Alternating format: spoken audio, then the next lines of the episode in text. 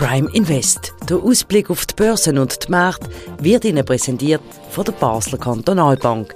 Ihre Bank von Basel für Basel.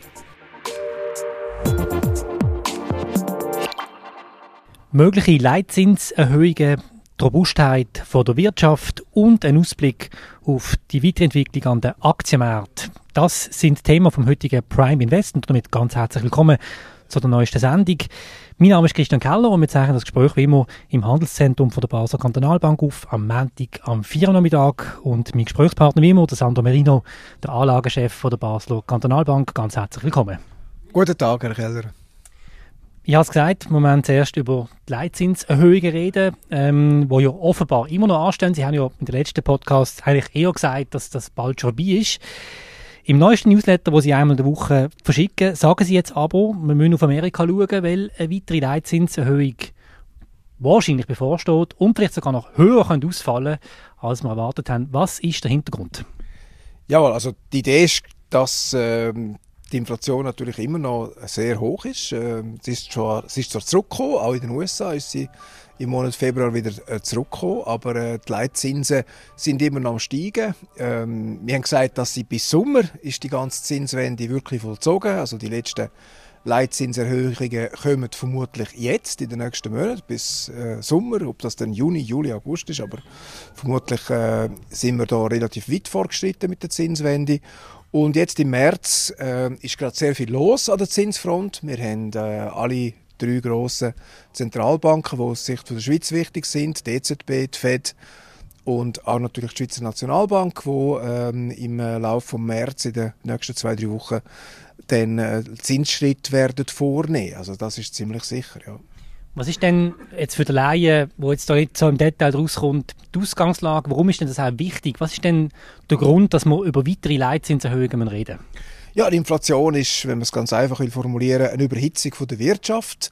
Die Preise steigen zu schnell, die Nachfrage ist zu gross, das Angebot ist zu klein und äh, Geldmenge ist nicht mehr der Wirtschaft äh, angepasst und mit der Erhöhung der Zinsen da bremst man, kühlt man die Wirtschaft ab. Das ist so das Bild.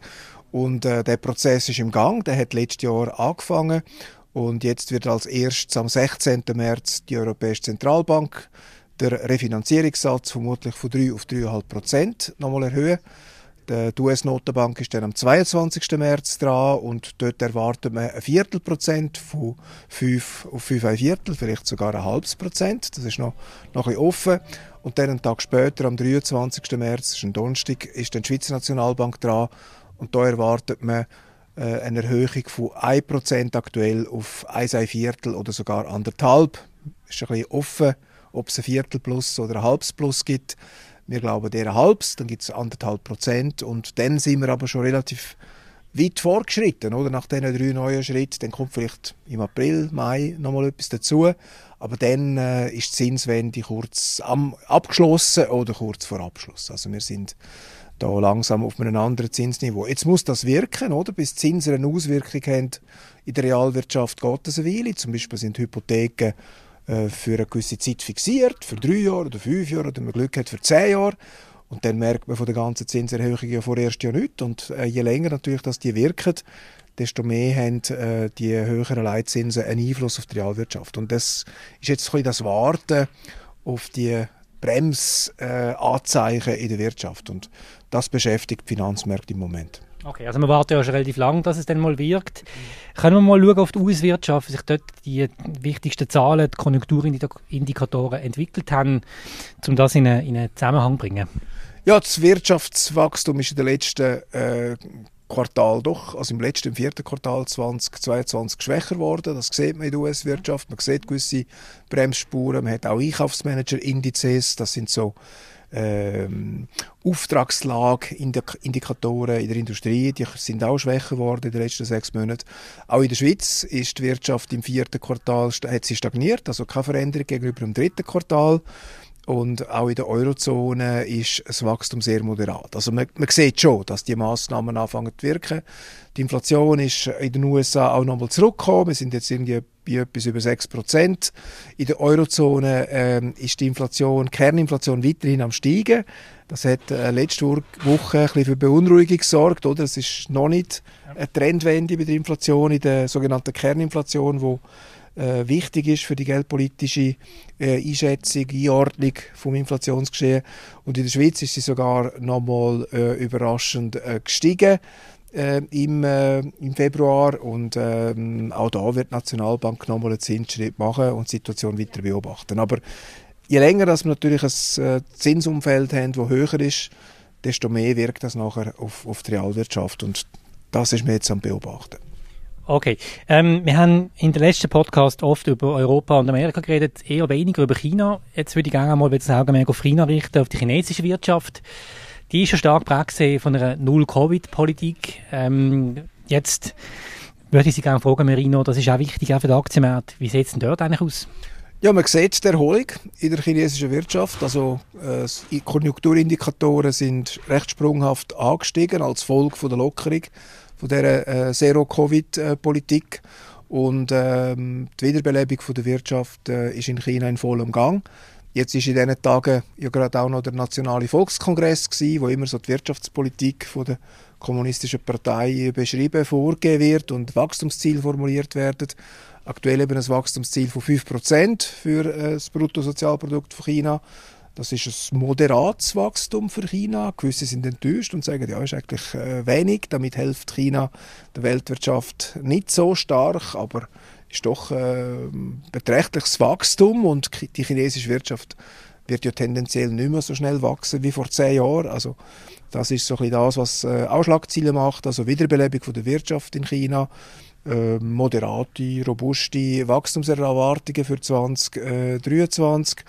Und ähm, in dem Sinn äh, deutet das darauf hin, dass wir jetzt so ein Übergangsjahr haben, oder, wo die Inflation bekämpft wird, Wachstum im Westen eher ein bisschen bremst wird und nachher, wenn wir bessere Inflationsdaten haben gegen Ende Jahr, auch wieder eine Perspektive für mehr Wachstum. Also das ist nach wie vor der Konsensus hat sich in den letzten ein, zwei Monaten an dieser Grundgeschichte eigentlich wenig geändert. Ich da noch einhaken, wenn Sie jetzt das sagen wegen dem chinesischen Heisst denn das auch für gewisse ähm, Aktientitel, dass es wieder attraktiver wird? Ich denke zum Beispiel an Uhrenindustrie oder so, wo ja die Schweiz sehr stark vertreten ist, dass sich jetzt dort ein Einsteigen mehr lohnt, weil einfach der Markt freier wird. Ja, es hebt sich natürlich in die Waage. Oder einerseits äh, China erholt sich, aber der Rest der Welt bremst. Oder? Also es ist so ein bisschen ein Nullsummenspiel wahrscheinlich. Und die Aktien machen jetzt auch ein bisschen Pause, haben stürmisch angefangen im Januar. Äh, starke Gewinne. Jetzt ist es so ein bisschen seitwärts im Februar. Ähm, also man muss jetzt ein bisschen abwarten, wie das mit der Inflation weitergeht. Aber wir sind eigentlich zuversichtlich, dass über ein, zwei Jahre äh, bei den Aktien weitere Kursgewinne möglich sind. Genau, wir reden noch zum Schluss noch ähm, über die Entwicklung an der Aktienmarkt. Sie haben in Ihrem Newsletter geschrieben, dass Sie Gewinn gemacht haben. Sie haben ähm, Gewinn mitgenommen. Ja, aber wir tun ja immer den Anteil an Aktien äh, steuern und wenn wir äh, sehr optimistisch sind, haben wir halt mehr Aktien und wenn wir wieder pessimistischer werden, dann tun wir die Aktienquote wieder ein bisschen reduzieren. Das nennt man Rebalancing, also man bewirtschaftet die Zusammensetzung vom Portfolio. Einmal hat man mehr vom einen, dann wieder mehr vom anderen und in der Hoffnung natürlich, dass das besser ist, als wenn man immer gleich viel hat von allem, oder? Das ist quasi der Benchmark-Gedanke.